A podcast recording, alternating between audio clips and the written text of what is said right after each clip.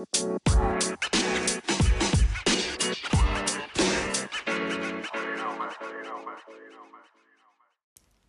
und herzlich willkommen zu einer neuen Folge. Ich freue mich, dass du wieder eingeschaltet hast. Heute oder auch ähm, zum ersten Mal eingeschaltet hast. Ähm, heute geht es um psychisch kranke Menschen, die unsere Welt regieren. Und der Titel ist ziemlich zynisch und das ist Absicht, weil ich gerade ein bisschen sauer bin auf meine Vorgesetzte, die meiner Meinung nach mich wirklich fertig macht. Und sie dreht das ähm, das Team auch irgendwie so gegen mich, dass ich blöd dastehe, obwohl ich wirklich nicht viel falsch gemacht habe. Ähm, ich habe mich daraufhin im Internet schlau gemacht und das ist eine typische Strategie von ähm, Psychopathen, von psychisch kranken Menschen, ähm, die ihre Macht und ihre Dominanz oder ihre dominante Position ähm, ausleben ähm, im beruflichen Feld, weil sie es im Privaten nicht geschafft haben oder nicht schaffen oder nie schaffen werden. Das weiß ich jetzt nicht und das will ich ihr auch gar nicht unterstellen, aber ich merke, was sie macht und ich bin leicht erböst darüber. Ähm, nicht zuletzt deshalb, weil mir aufgrund der Sachen, die sie mir vorwirft, ähm, die teilweise nicht mal stimmen, ähm, bald eine Kündigung droht. Und das macht mich sehr traurig. Gott sei Dank ist es nur ein kleiner Nebenjob. Aber ich finde es einfach schade, dass solche Leute in Führungspositionen sitzen, weil das einfach das ganze Team ähm, wirklich bedrückt. Und ja. Ähm, aber genug davon. Ich möchte mit etwas anfangen. Und zwar der, der am lautesten schreit, wird gehört. Ihr kennt vielleicht den Spruch, vielleicht auch nicht. Ich kannte ihn nicht, aber jetzt kenne ich ihn. Und ähm, der ist recht interessant, weil im Endeffekt heißt es ja nicht, weil du lauter schreist, dass du was Intelligenteres sagst. Trotzdem wird man dich eher hören. Mm, und die Frage ist jetzt, warum schreit man laut und wer sind die Menschen, die am lautesten schreien? Dazu werden wir uns jetzt zuerst anschauen, wer überhaupt schreit, warum die Leute schreien, warum ähm, nicht einfach gesprochen werden kann, warum muss man schreien. Ähm, ich weiß nur aus meiner Erfahrung, dass wenn ich schreie, ich nicht unbedingt zufrieden bin mit einer Situation oder mit mir selbst meistens. Ähm, deswegen wollte ich das einfach mal mir genauer anschauen. Und es gibt ja auch irgendwie das Gegenargument oder das Gegenstück zu diesem ähm, zu diesem Sprichwort, der, der am lautesten schreit, wird gehört. Da gibt es auch das Sprichwort stille Wasser oder stille Wässer sitzen tief. Und damit ist ja gemeint, dass ähm, Leute, die still sind, dann im Endeffekt doch irgendwie entscheiden können, wenn es darum geht. Dann hauen sie dann doch auf den Tisch oder halt indirekt. Sie sind halt immer still und es wird dann doch irgendwie das gemacht oder sie haben dann doch irgendwas Wichtiges zu sagen. Also stille Wässer sitzen tief und der, der am lautesten schreit, wird gehört. Widerspricht sich im ersten Moment und wenn man genauer drüber nachdenkt, widerspricht es sich nicht, weil stille Wässer sitzen tief. Damit meint man eigentlich eher Menschen, die still sind und nicht oft was sagen, aber sehr wohl nicht dumm sind. Ähm, Im Gegenteil, eigentlich eher intelligent sind, würde ich jetzt einfach mal sagen. Ähm, wenn irgendwas nicht stimmt, ihr könnt mir das gerne schreiben. Das ist nur was, was ich mir denke. Das sind eben nur ein paar kleine mh, hm, Gedanken, die ich halt habe. Ähm, und der, der am lautesten schreit, im Gegensatz zu den stillen Wässern, die nicht unbedingt dumm sind, ähm, der, der am lautesten schreit, das sagt genau nichts über seine Intelligenz aus, dass er schreit. Er schreit einfach nur. Es sagt eher was über die Intelligenz der Menschen aus, die auf den, der am lautesten schreit, hören, anstatt sich seinen Argumenten irgendwie zu widmen und mal zu schauen, was er da überhaupt sagt und ob das überhaupt Sinn ergibt. Aber es ist nun mal so, dass der, der am lautesten schreit, ja gehört wird, sagt man. Ähm, wenn jemand schreit, äh, dann kann man das sowohl positiv als auch negativ sehen. Also ich habe zwar gesagt, für mich ist Schreien nicht wirklich was Positives. Es gibt aber auch was Positives am Schreien. Zum Beispiel Schreien bei einem Konzert ähm, aus Freude, aus Freundschaft. Ähm, ein Freudenschrei kann man ja auch sagen. Ähm, es gibt aber eine ziemlich genau, einen ziemlich genauen Unterschied zwischen äh, Schreien und Rufen. Also rufen ist es so lange, ähm, also so stark und so emotional äh, in diesem, so im Affekt gerufen, bis äh, man die Tonhöhe noch selbst regulieren kann. Wenn diese Kontrolle über die Regulation der Tonhöhe beim Menschen verloren geht, dann spricht man von Schreien. Ähm, Schreien hat also sehr wohl etwas sehr, ähm, sehr, ähm, ja, unkontrolliertes.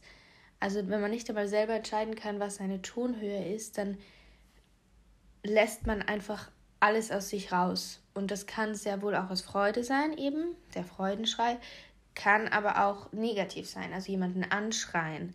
Ähm, der Grund ist jetzt vollkommen egal, aber wenn man jemanden anschreit, ähm, ist das jetzt für mich nicht sonderlich etwas Positives. Ähm, aus Wut jemanden schreien oder aufschreien, aus Angst zum Beispiel. Äh, wenn man erschreckt wird und man schreit auf, dann ist es eine pure Angst ähm, und deswegen schreit man. Und es ist auch kein sonderlich angenehmes Schreien, würde ich jetzt sagen. Auch wenn man, nachdem man erschrocken äh, wurde, oft lacht. Ähm, aber das passiert immer nach der Angst und ist im Endeffekt nur ein, nur, also der Grund dafür, dass man lacht, wenn man erschrock, erschrocken wird, äh, ist, dass man glücklich ist, dass nichts passiert ist. Also dass die Angst nicht berechtigt war und man einfach froh ist, dass nichts los ist. Und ähm, dann gibt es so Mitteldinge. Also bei einer Demo zum Beispiel kann man auch mitschreien, also einer Demonstration kann man auch mitschreien. Mm, man schreit für etwas, wofür man steht, zum Beispiel für Klimaschutz oder äh, Black Lives Matter oder was auch immer. Man schreit und es ist positiv in einer Art und Weise, dass man halt unterstützt und man möchte das. Und man kritisiert aber auch gleichzeitig etwas. Man schreit zum Beispiel Politiker an, die ähm, etwas falsch machen, die sich nicht um das Klima kümmern zum Beispiel. Ähm, man lässt seine Aggressionen raus und man ist auch sauer auf jemanden, auf Politiker beispielsweise. Also es ist ja wohl auch etwas Negatives dabei. Es ist halt ein Mittelding. Ähm, dasselbe gilt für Babys. Ein Baby, das auf die Welt kommt, schreit oft. Ähm, das können Schmerzen sein, es fehlt irgendwas. Ähm, man kann aber auch einfach nur Hunger haben. Also ein Kind kann einfach nur Hunger haben und deswegen schreien. Ähm, es müssen also nicht unbedingt Schmerzen sein oder Aggressionen. Es ist einfach nur ein Mittel zur Kommunikation. Trotzdem ist es so, dass das Kind nicht schreien würde, ähm, wenn es nicht etwas, wenn es nicht irgendein Problem hätte. Also es möchte etwas sagen, zum Beispiel ich habe Hunger oder meine Windel ist voll. Schafft es nicht anders und deswegen schreit das Kind, weil es einfach noch keine anderen Mittel zur Kommunikation hat. Und Schreien ist nicht nur laut, es ist auch äh, mit Emotionen verbunden. Also bei einem Streit ähm, intensiviert sich die Lautstärke. Man wird immer lauter und lauter. Ähm, und es geht aber nicht nur um die Lautstärke, sondern damit sind auch Emotionen verbunden. Also man wird immer saurer und saurer und saurer und aggressiver und aggressiver und aggressiver und desto lauter und lauter und lauter wird man. Es geht also nicht nur um das Schreien, sondern auch die Lautstärke spielt eine Rolle. Ähm, es geht also wirklich nur mehr um das Schreien im Endeffekt und weniger um die Inhalte. Ich weiß nicht, vielleicht hattest du schon mal so einen richtigen Streit, wo du angefangen hast zu schreien. Ähm, man ist dann einfach so, man merkt vielleicht auch, dass die Argumente nicht ankommen bei der, bei der anderen Person oder dass sie einfach auf ihrem Punkt beharrt und nicht auf dich eingeht. Und dann schreit man manchmal lauter, einfach weil man sich denkt, halt, Alter, jetzt check doch endlich, was ich sage, so, das ist so wichtig und ich habe recht. Aber die Person versteht es einfach nicht. Mm, das heißt nicht, dass sie im Unrecht steht, das heißt, sie versteht dich in diesem Moment nicht. Und dann schreist du lauter, möglicherweise. Und die andere Person denkt sich halt, hey, warum schreit sie jetzt lauter? Dann schreie ich jetzt auch lauter. Und es geht dann vielleicht gar nicht mehr um diese Sache, um die ihr streitet, sondern es geht dann nur noch um das lauter und lauter und lauter werden.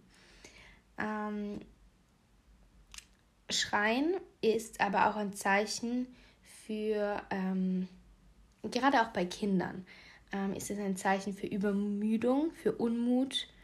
Äh, man ist nicht mutig genug, darüber zu reden. Man muss jetzt schreien und man denkt, man hofft, man erhofft sich, dass durch das Schreien ähm, die andere Person einknickt. Man traut sich gar nicht richtig, eine richtige Argumentation einzugehen, weil man vielleicht auch weiß, dass man nicht zu 100% im Recht steht. Deswegen schreit man einfach und hofft auf das Beste, dass die Person, die andere Person sich einfach unterwirft. Es kann auch ein Zeichen von Hunger und Schmerz sein und Auswegslosigkeit. Also man sieht keinen anderen Ausweg zu einer gewissen Situation und deswegen fängt man an zu schreien. Was ich auch ganz interessant finde, ist, dass beim Schreien ähm, die Mimik, also das Gesicht, verzieht sich, als würde man mal weinen. Also wie bei einem Baby zum Beispiel. Wenn man sich ein schreiendes Baby anschaut, dann sieht es eigentlich aus, als würde es weinen. Es scheint also, als wäre Weinen und Schreien nicht sehr weit voneinander entfernt. Und der Zusammenhang ist, dass mm, Schreien ist ja ein Mittel zur Kommunikation, wenn man in eine auswegslose Situation kommt, vermeintlich auswegslos. Man schafft es nicht anders zu sprechen ähm, und man fühlt sich überfordert mit was auch immer, irgendeiner Situation zum Beispiel, also fängt man an zu schreien. Ähm, bei einem Baby ist das ja genau dasselbe. Also ein Kind weiß nicht, wie es kommunizieren soll, es redet noch nicht. Und ähm, deswegen schreit es einfach. Und das finde ich ganz interessant, weil Mimik und Emotionen gehen miteinander einher. Und ich habe das in einem Buch gelesen, das heißt ähm, Schnelles Denken, Langsames Denken. Ähm, das ist so ein, ein Spiegelbestseller sogar und wurde ins Deutsche übersetzt. Das ist eigentlich auf Englisch. Und da wird auch ein Experiment beschrieben, dass wenn ein Mensch einen Stift im Mund hält, und zwar so, dass er den Mund in eine Kussform zusammenbringt, dann strengt er sich so an, dass die Augenfalte oben zwischen den Augenbrauen sich zusammenzieht, also als würde man böse schauen. Und eine andere Gruppe von Menschen haben einen Stift in den Mund bekommen, der mh, mm, senkrecht oder äh, horizontal ähm, liegt, also so, dass sie lächeln. Ihre Mimik verzieht sich zu einem Lächeln. Und beiden Gruppen wurden Tests gegeben über ihre Stimmungslage. Und bei beiden war es so, dass die Menschen, die lächeln, gezwungenermaßen, weil sie einen Stift im Mund haben, der sie dazu bringt zu lächeln, ähm, den Test eher positiv ähm, angehen. Also es, es, die Antworten sind eher positiv als die Menschen, die ihr Gesicht verziehen. Das heißt, die Mimik und wie man sich in seinem Körper ähm, verzieht oder wie man seinen Körper ähm, biologisch quasi in eine Position gibt, beeinflusst die Psyche. Und das fand ich in dem, also in der Hinsicht ziemlich interessant, weil es gibt eben ähnliche Gefühle, wenn man schreit als Kind und ähnliche Gefühle, ähm, wenn man äh, schreit als Erwachsene. ja, aber es geht halt eben um diese, um diese Man diesen Mangel an Kommunikation. Man schafft es nicht anders zu kommunizieren. Okay, warum ist das alles jetzt wichtig? Ähm, wenn man von psychisch kranken Menschen in Führungspositionen sprechen will. Ähm, Kommunikation ist eine menschliche Fähigkeit. Ähm, sie, sie ist dauernd, ähm, wenn, wenn jemand dauernd schreit, ist das dann menschlich? Die Menschen, die dauernd schreien. Weil sie haben ja diese Kommunikation nicht. Sie haben in ihrem Leben irgendwie gelernt, dass sie so am erfolgreichsten sind, indem sie schreien. Also sie haben eine menschliche Fähigkeit, die die Kommunikation ist, also Sprache. Das ist für Menschen seit Jahrtausenden so wichtig gewesen und sie können das nicht. Sie müssen schreien. Ähm, es gibt Chefs und Führungs Menschen in Führungspositionen, die ihre Mitarbeiter anschreien und denken, dass das irgendwas bringt. Sie haben anscheinend gelernt, dass das sehr wohl was bringt, die Menschen in Angst zu versetzen, die Mitarbeiter in Angst zu versetzen, damit sie besser arbeiten beispielsweise. Und dadurch, dass sie das so gelernt haben, machen sie das auch weiter so. Die Frage, die ich aber habe, ist, ist das menschlich? Hm, für mich, ich habe einen Begriff von Menschlichkeit, der für, den ich gerne als einen schönen hätte, ähm, dass Menschen gut sind. Und für mich wäre das dann nicht menschlich. Ähm, es ist aber auch so, dass es viele Emotionen in einem Menschen gibt, die auch böse sind. Und nur die positiven zu sehen, ist natürlich sehr einseitig. Das ist nur meine Art, irgendwie damit klarzukommen, dass es so viele böse Menschen auf der Welt gibt. Und ich möchte mich einfach und ich, ich bringe mich selbst dazu und irgendwo belüge ich mich auch selber und sage, ich möchte bitte nur die positiven Sachen sehen.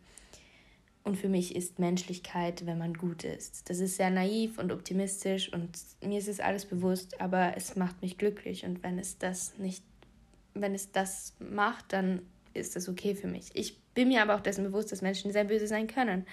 Ähm, ja, nur das ist halt mein Weg.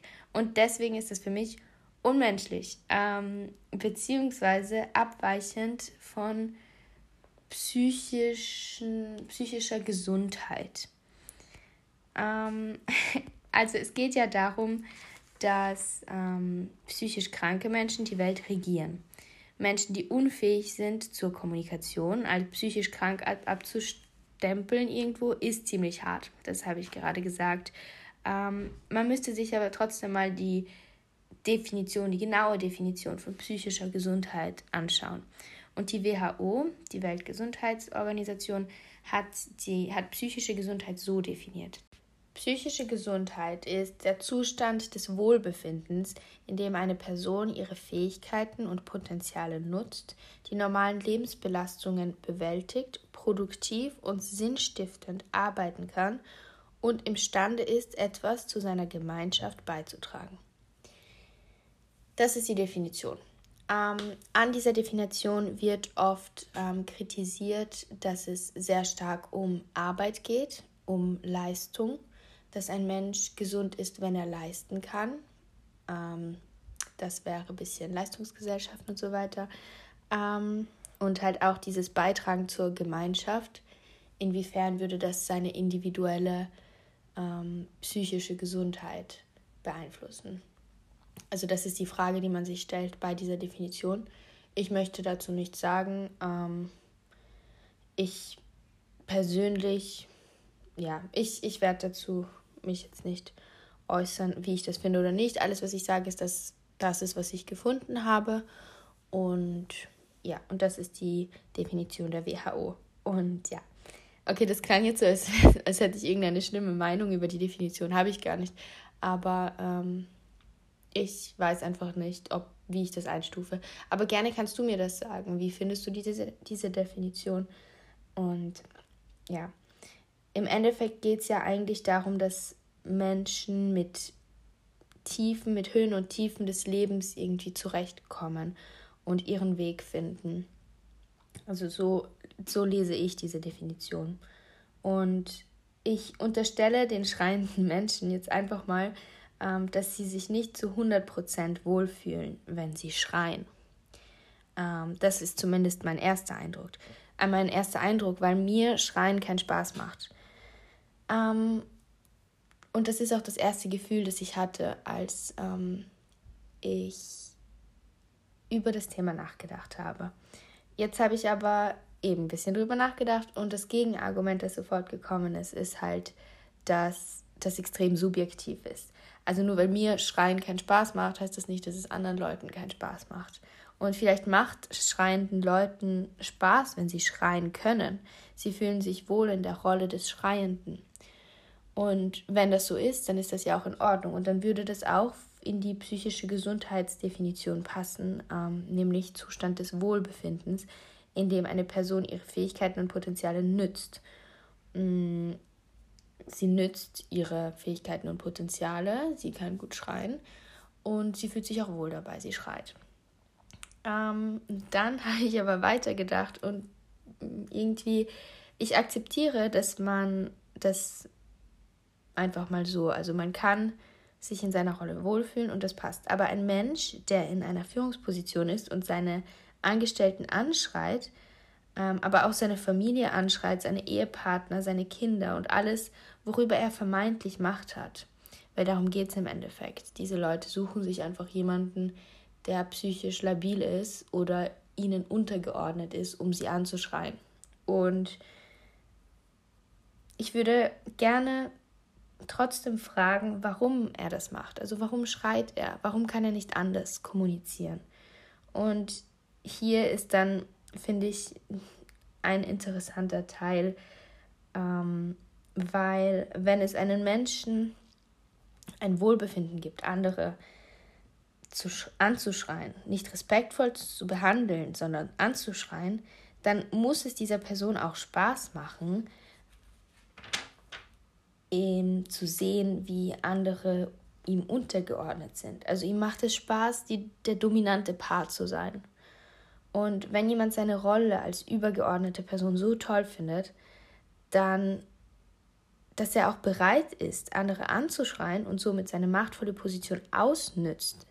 Also wenn jemand jemanden anschreit, dann nützt er ja seine Position aus, um sich ein Opfer zu nehmen, dieses dann anzuschreien und findet das auch noch vielleicht schön ähm, und freut sich darüber, dass er in der machtvollen Position ist und jemand anderes Angst hat, dann finde ich es legitim zu fragen, ob die Person nicht einen kleinen Sadisten in sich sitzen hat. Also sadistisch ist jetzt sehr extrem gesagt, das ist mir bewusst und ich sage auch nicht, dass alle Führungspositionen Sadisten sind. Das ist wirklich nicht, was ich sagen möchte. Aber wenn es jemandem Spaß macht zu sehen, wie es anderen schlecht geht, wie andere Angst vor einem haben und das auch noch provoziert, indem er dann die Leute anschreit. Ich sage nicht, dass alle Chefs schreien und alle Menschen in Führungspositionen schreien. Das möchte ich echt festhalten. Aber es gibt Leute, die so sind. Und ich habe eine Vorgesetzte, die das gerne so macht. Und da frage ich mich echt, ob da nicht ein kleiner sadistischer Zug ist.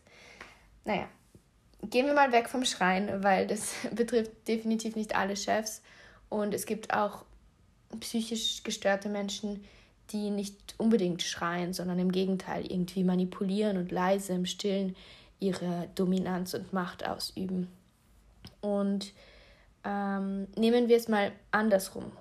Also jetzt mal ganz ehrlich, ähm, findest du es unangenehm, wenn sich jemand dir unterordnet?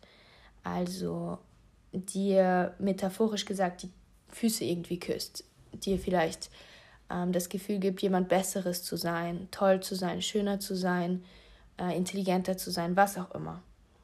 Ich glaube, keiner findet das zu 100% schlecht und unangenehm. Und so ist es auch bei mir. Und das passiert auch in vielen Lebenssituationen, also unter Menschen, in Beziehungen, ähm, wo sich vielleicht ein Partner dem anderen unterordnet und der andere ihn dann immer wieder manipuliert. Und das passiert wirklich jeden Tag und gerade am Arbeitsplatz, weil es da eben dieses Machtgefälle oft gibt. Ähm, in Beziehungen auch das Machtgefälle Mann und Frau. Ähm, es ist einfach so, das sagen auch Statistiken, dass Männer ihre Frauen öfters schlagen als Frauen ihre Männer. Ähm, das ist ja auch eine Art von Machtausübung. Also es passiert an, also täglich, die ganze Zeit, ähm, dass eine Person sich der anderen ein bisschen unterordnet. Und der anderen das auch gefällt. Aber wenn der Austausch irgendwie so ist, dass es für beide passt, ist das ja auch in Ordnung. Und das möchte ich gar nicht irgendwie ähm, kritisieren oder so. Das macht ja jeder.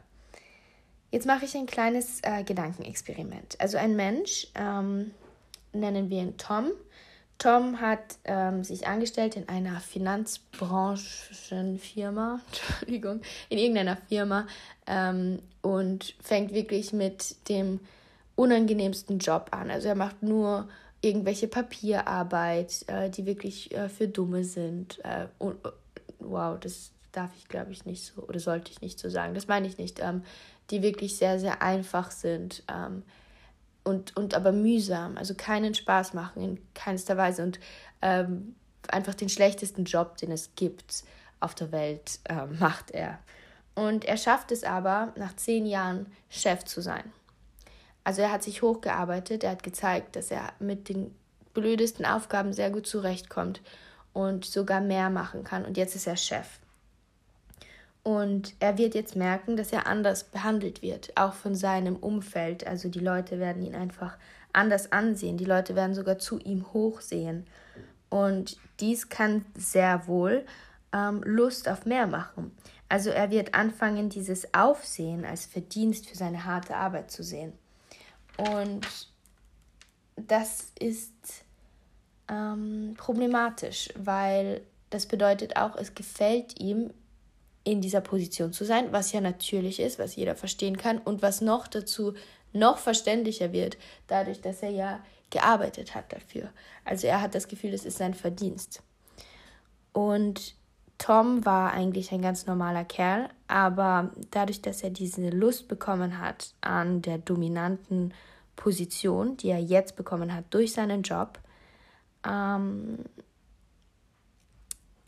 wird er vielleicht auch anfangen, seine Leute, seine Mitarbeiter nicht so gut zu behandeln.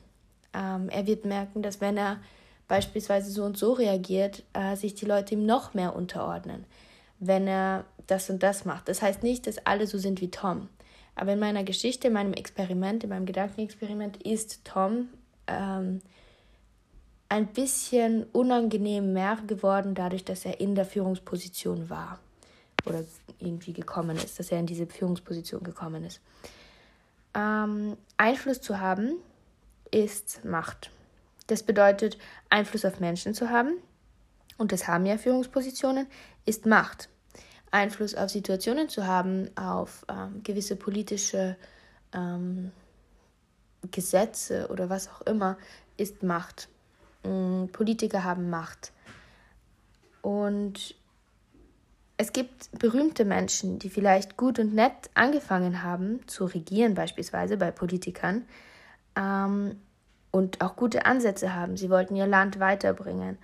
Aber durch die Macht, die sie bekommen haben, die ihnen zugeschrieben wurde, weil sie gewählt worden sind oder auch nicht, ähm, haben, also weil sie sich die Macht irgendwie genommen haben, so meine ich das. Ähm, und sie haben diese Macht jetzt bekommen oder sich geholt, haben sie oder sind sie irgendwie ähm, weltfremd geworden. Sie haben angefangen, weltfremd zu werden. Es gibt Politiker, die auch bekannt sind, beispielsweise Erdogan. Ich habe mir mal eine Doku über Erdogan angeschaut und er hat früher wirklich die Idee gehabt, er wollte mit guten Ansätzen das Leben in der Türkei verbessern. Und mittlerweile werden, wendet er diktatorische Mittel an und die Türkei ist definitiv nicht schöner geworden, wenn ich das so sagen darf. Ähm, es gibt Journalisten, die eingesperrt worden sind und so weiter. Also Meinungsfreiheit, wirklich grundsätzliche ähm, Dinge und gelten dort einfach nicht mehr. Also Menschen, die Macht bekommen, verändern sich ein bisschen. Das heißt, selbst wenn ein Mensch anfangs kein schreiender, böser Unmensch war, ist er es vielleicht geworden durch seinen Job, durch seine Führungsposition, so wie Tom. Ähm, und ich habe dann einfach mal gegoogelt, weil das sind Sachen, die ich mir einfach so denke. Aber ich habe dann auch angefangen zu googeln. Hm, ich habe gegoogelt Psychopathen in Führungspositionen. Und ich sage euch, es kam kein ein Artikel nach dem anderen. Und ich fühle mich schon wie so ein Verschwörungstheoretiker, aber ähm, googelt es selber. Und ich habe sogar überprüft ähm, und von, von, dem, ähm, von einem anderen Computer aus gegoogelt, wo nicht ich eingeloggt bin, sondern jemand anderes, um zu schauen, ob das nur bei mir in, meinem, in meiner Internetbubble ähm, kommt oder ob das generell ist. Und es kam wirklich ein Artikel nach dem anderen. Auffällig viele Psychopathen in Führungspositionen. Erfolgreiche Manager sind oft Psychopathen. Psychopathen häufiger in Führungspositionen. Und das sehr wohl auch von namhaften Zeitungen wie der Presse zum Beispiel. Mm, es scheint also sehr wohl ein relevantes Thema zu sein. Es gibt auch eine Studie dazu. 4% ähm, der Gesamtbevölkerung sind Narzissten und 2% sind Psychopathen. Und unter Führungspositionen sind 6% bekannte Psychopathen. Ähm, das heißt mindestens 6%, weil viele wissen das ja gar nicht und werden sich auch nie diagnostizieren lassen, weil sie denken, bei ihnen ist nichts falsch. Mm, aber warum gibt es gehäuft Psychopathen in Führungspositionen? Ähm, Erstens können Menschen dort ihre Dominanz besser ausleben. Und es gilt vor allem für Psychopathen. Äh, sie sind kalt und haben keine Emotionen. Ähm, und das ist eine, eine Eigenschaft, die sehr wohl notwendig sein kann. Wenn du in einer Führungsposition sein wirst oder bist oder wie auch immer, musst du auch manchmal Entscheidungen treffen, die nicht nett sind. Ähm, ich denke da gerade an große Firmen. Du musst ähm, in unserer Gesellschaft, wo es auch viel um Konkurrenz geht, musst du versuchen, irgendwie der Beste zu sein.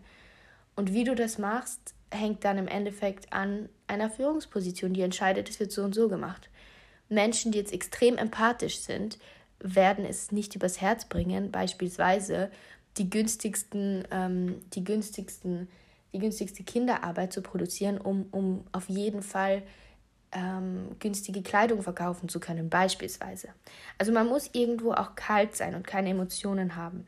Ähm, Menschen, Psychopathen lügen gut und manipul manipulieren gut. Also das können sie. Und das ist auch etwas, was man definitiv braucht. Ähm, Im Gegenzug dazu gibt es noch eine andere psychische Störung, das ist die narzisstische Persönlichkeitsstörung. Diese Menschen sind sehr ich-bezogen und sie reißen andere mit sich. Sie sind charmant, sie, sie ähm, reißen Menschen eben mit sich. Also man mag sie, man findet sie cool ähm, und man sieht auch irgendwo zu ihnen rauf. Also sie haben sehr viel Aufmerksamkeit. Andererseits werden sie auch sehr, sehr schnell gekränkt. Also einen Narzissten zu kränken ist nicht sonderlich schwer, da er sich sehr, sehr schnell angegriffen fühlt, egal was man macht. Und solche Menschen sehen sich aber auch gerne als ähm, im Mittelpunkt und als wichtige Person. Und das ist man ja irgendwo als Führungsposition. Das heißt, sie fühlen sich sehr wohl in dieser Rolle der Führungspositionen. Ähm, ein weiterer sehr wichtiger Punkt ist ähm, manisch, manische Anfälle, Manie, aber auch Hypomanie. Hypomanie ist quasi eine abgeschwächte Form von Manie. Manie ist ähm, extreme, das ist eine Krankheit. Also es gibt die manisch-depressive Menschen, das sind Menschen mit Stimmungsschwankungen. Ähm, einmal sind sie in der Depression, ganz traurig und alles ist schlecht und bla bla bla. Und dann in der Manie. Und in der Manie ist man überglücklich. Ähm, man, man macht sehr viel, man ist produktiv. Ähm, die Welt ist schön, alles ist toll, man ist wie eigentlich wie auf Drogen im Endeffekt.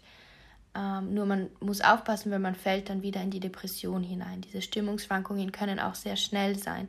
Es gibt ähm, verschiedene Verläufe der Krankheit, denn das ist eine Krankheit.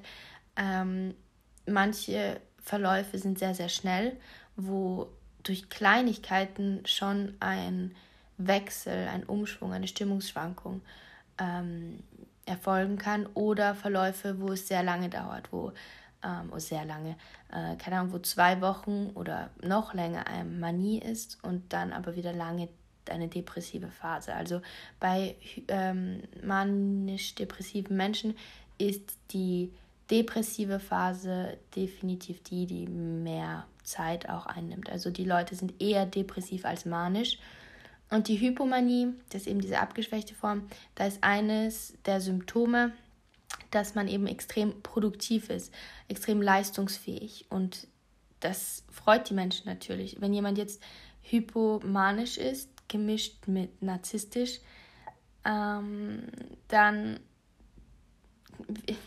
dieser ganze Drang nach ähm, die Leistung, die er erbringen möchte, während der hypomanischen oder manischen Phase, geht in die Selbstverwirklichung. Und bei einem Narzissten ist das eben das Bild das von sich selber in der Gesellschaft, das man verbessern möchte oder das man perfekt haben möchte.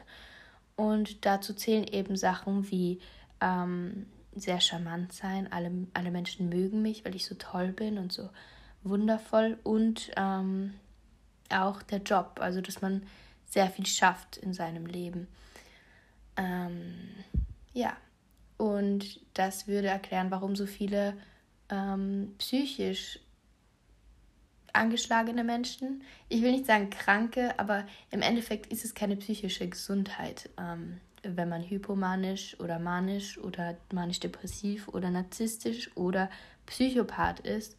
Mm, ich möchte das noch einmal niemanden unterstellen, auch nicht allen Führungspositionen, also alle Menschen in Führungspositionen. Ich sage nur, dass es gehäuft Psychopathen und psychisch kranke Menschen, sagen wir so, psychisch kranke Menschen gibt, die ähm, im Endeffekt unsere Welt regieren, da sie ja in Führungspositionen sind und Macht haben.